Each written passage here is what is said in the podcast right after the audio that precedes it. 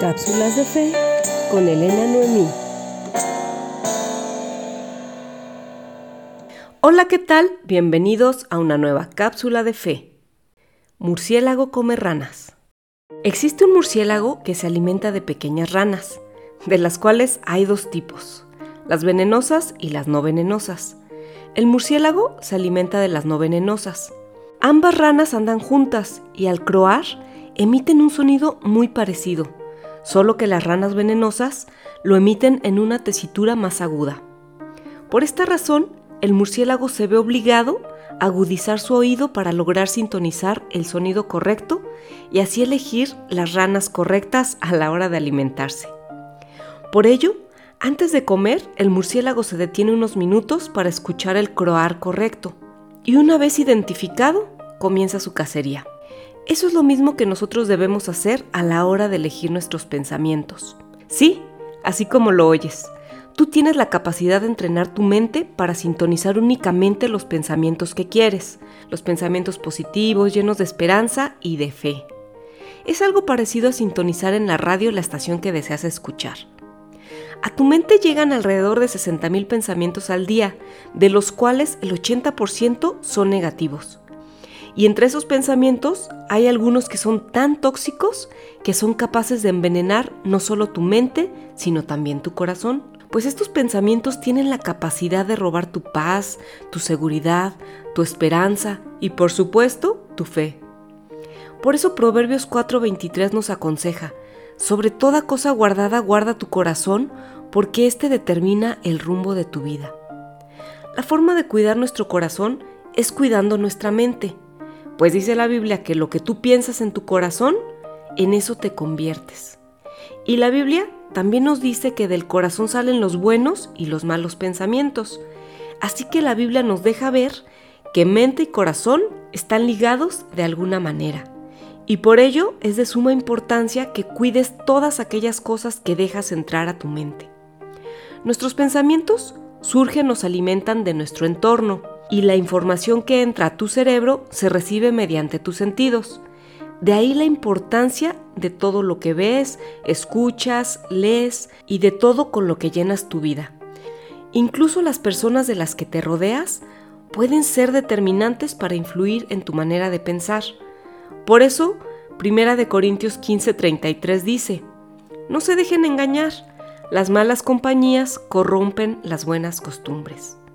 Así que seamos sabios para proteger nuestra vida de todas las formas posibles y para sintonizar solo los pensamientos positivos, tal como nos aconseja Filipenses 4.8 que dice, Hermanos, piensen en todo lo que es verdadero, noble, correcto, puro, hermoso y admirable. También piensen en lo que tiene alguna virtud, en lo que es digno de reconocimiento. Mantengan su mente ocupada en esto. Ahora yo te pregunto, ¿En qué estás manteniendo ocupada tu mente? ¿En tus problemas? ¿En tus preocupaciones? ¿En tus errores? ¿En tus desgracias? ¿En tu pasado?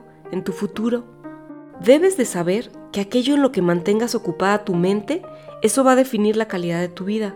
Por eso dice Isaías 26:3, tú guardarás en perfecta paz a todos los que confían en ti, a todos los que concentran en ti sus pensamientos.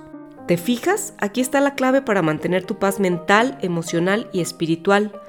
Y la clave es mantener tu mente ocupada y tus pensamientos enfocados en todo lo que representa a Dios y su naturaleza, que es precisamente todo lo verdadero, noble, correcto, puro, hermoso y admirable. Así que ya sabes lo que tienes que hacer para mantener tu mente en calma y para experimentar la paz de Dios que es más grande que cualquier cosa que puedas pensar, ya que la paz de Dios tiene la capacidad de guardar tu corazón y tus pensamientos en Cristo Jesús. Es inevitable que lleguen a tu mente pensamientos negativos o pensamientos de temor o angustia, pero tú tienes el poder de rechazarlos, porque Dios te dotó con dominio propio. Eso quiere decir que tienes la voluntad necesaria para decidir lo que quieres pensar y lo que no. Además, también quiere decir que tienes la voluntad necesaria para decidir lo que quieres hacer y lo que no quieres hacer. Por eso cada que llegue a tu mente un pensamiento opuesto a lo bueno que Dios tiene para ti, deséchalo y reemplázalo con otro pensamiento contrario.